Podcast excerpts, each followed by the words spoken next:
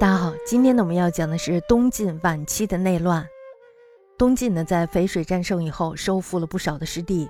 谢玄呢和刘牢这时候就开始北上，恢复了黄河以南还有山东以及河南省东部的地盘。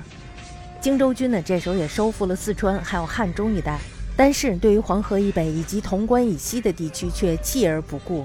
那么大家在这看到的是什么呀？其实看到的就是晋士他们并没有光复故土的这种决心。他们不想光复故土，是吧？他们只想在江南待着。当时呢，有许多戍防的将领也趁着局势混乱的时机，四处抄掠牲口。牲口是什么呀？就是当地的居民，另外就是还有他们的牲畜。然后呢，把这些人掳回到江南，充作豪族庄园的奴婢。大家看，其实江北对于他们来说，可能就已经是外国了，是吧？还有一次呢，关中有千余家的流民，这时候就南奔来投靠晋。这千余家就都被诬陷为游寇，然后呢就遭到了屠杀，而他们的男丁还有子女呢，同样被剽掠为豪族的奴婢。东晋朝廷呢对这些大失人心的事儿却取誉犹荣，也就是说呢，他们根本不管，视而不见。那么这就显示出了当政的氏族集团只重视自身的荣贵逸乐，而对恢复中原呢根本是不抱任何的热情。也就是说呢，他们根本不关心国家到底怎么回事儿了。至于晋国的内部政治问题呢，仍然是悬而未决。西安呢，他是一个知大体的能臣，那么他当国的时期呢，是力谋调和中央与方阵的关系，所以呢，荆扬之间是平安无事的。但是在桓温死立后，荆州刺史呢也换了几代，首先呢是桓师民，然后呢是桓谦继任。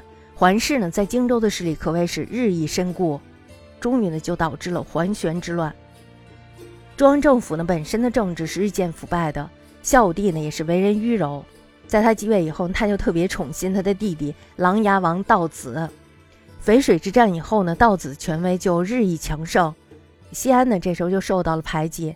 那么西安为了躲避这种排挤，于是呢就在元泰十年，他到广陵去镇守了。同年的时候，大家知道西安他心里是非常气愤的，于是呢西安死了，道子呢这时候就专权益善。道子也不是什么好人，大家不要以为他专权有什么好处。他呢是一个酒色之徒，而且呢又信浮屠。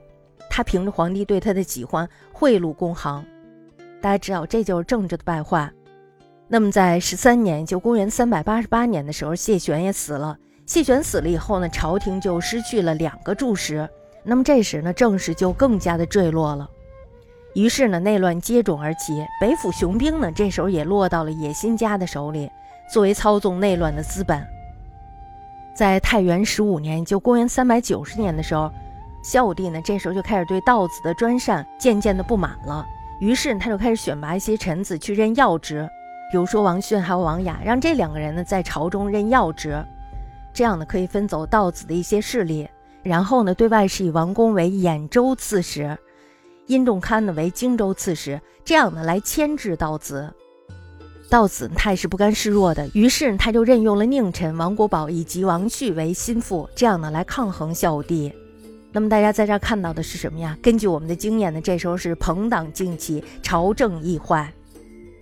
那么在太元二十一年的时候，也就公元三百九十六年的时候，孝武帝呢被贵人张氏给杀了。这时候太子德宗继位了，这就是安帝。大家别想呢，安帝是一个好皇帝，安帝呢他是一个典型的白痴。白痴到什么程度呢？可以说是不辨饥饱寒暑。因此呢，这时候道子一党呢是威势一横。在隆安元年，就公元三百九十七年的时候，王公呢这时候就上表弹劾王国宝，而且呢要举兵讨伐他。殷仲堪呢也遥相呼应，吴姓氏族呢这时候也尽力发民助之。王公的武力呢，主要是他麾下刘牢统帅的北府兵。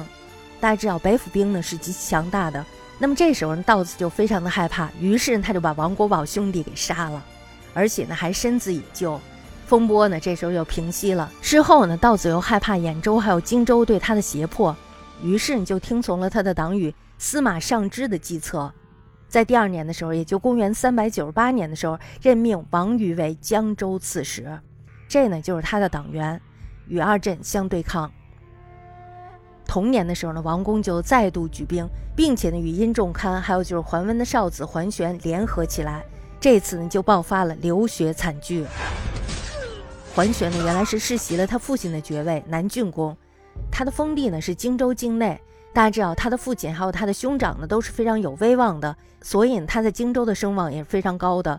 而且他本人也是素具雄心，他呢其实时刻想的就是怎么崛起。王公二度出兵威胁道子，这时候他就与殷仲堪响应，并且呢推举了王公为盟主。